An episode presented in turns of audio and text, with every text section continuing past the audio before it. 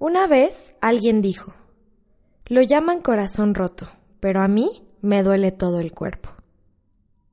Siempre dicen que todo pasa por algo, que las situaciones que te pone la vida son por alguna razón, que aunque a veces no logramos descifrar ese algo en el momento preciso, el tiempo se encarga de hacerte entender el porqué de todo.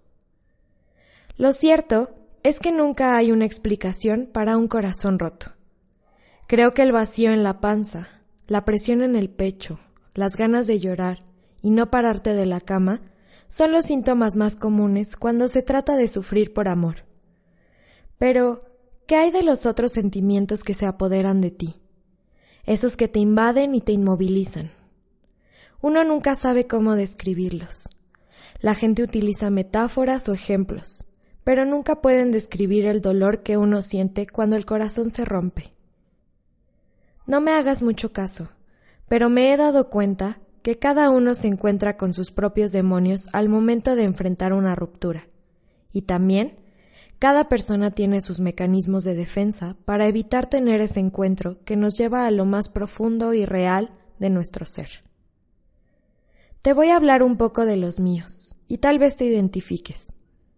Mis demonios se presentan en forma de miedo, en miedo a no ser querida, a ser rechazada, reemplazada o a ser abandonada por alguien que realmente quiero.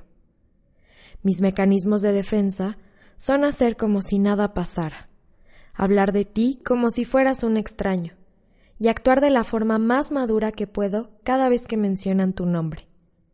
Por otra parte, está mi lado más débil, el que se desmorona cada vez que escucha tu nombre, cada vez que te ve en alguna foto, y el que se rinde ante ti cuando te ve. Qué difícil fue verte después de tanto tiempo. Qué difícil fue aparentar que no existías cuando lo único que quería era abrazarte y pedirte que no me soltaras otra vez. Qué difícil fue verte sonreír y saber que esta vez no era yo la causa de tu felicidad. Qué difícil fue no acercarme a ti, y de verdad no me alcanzarían las palabras para decirte lo mucho que me dolió verte directamente a los ojos y tener que fingir que todo estaba bien, que eras uno más. Creo que al día de hoy ya sabrás que todavía sigues aquí clavado, bien adentro. Pero también creo que tengo que dejarte ir, y para hacerlo necesito perder el peso que me impide avanzar.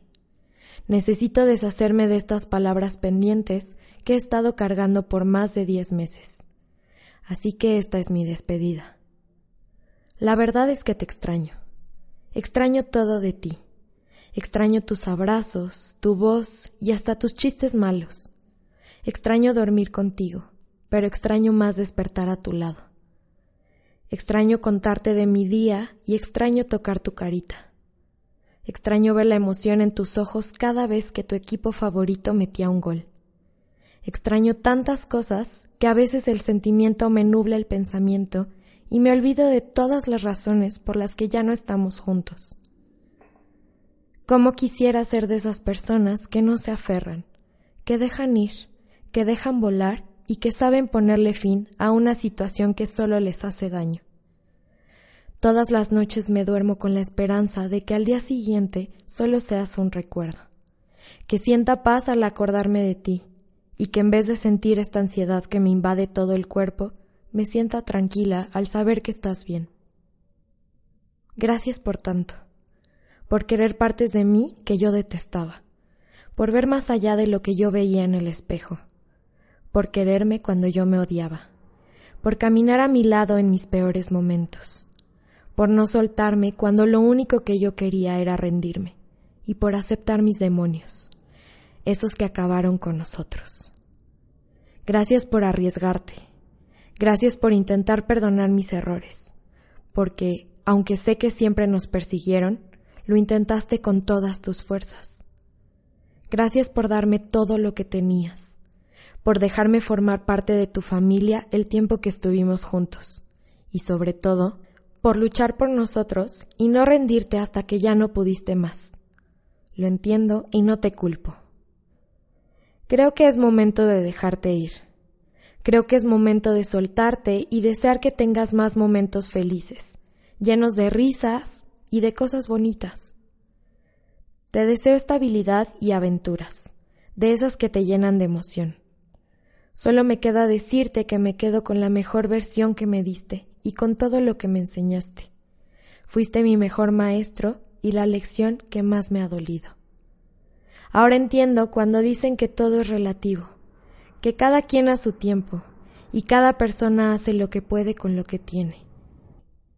Entiendo que muchas veces los sentimientos no son recíprocos y que no importa cuánto te esfuerces, no puedes obligar a nadie a regresar, ni mucho menos a quererte. Ahora sé que los planes solo son una lista de aspiraciones, y muchas veces la vida tiene otros para ti. Gracias, amor.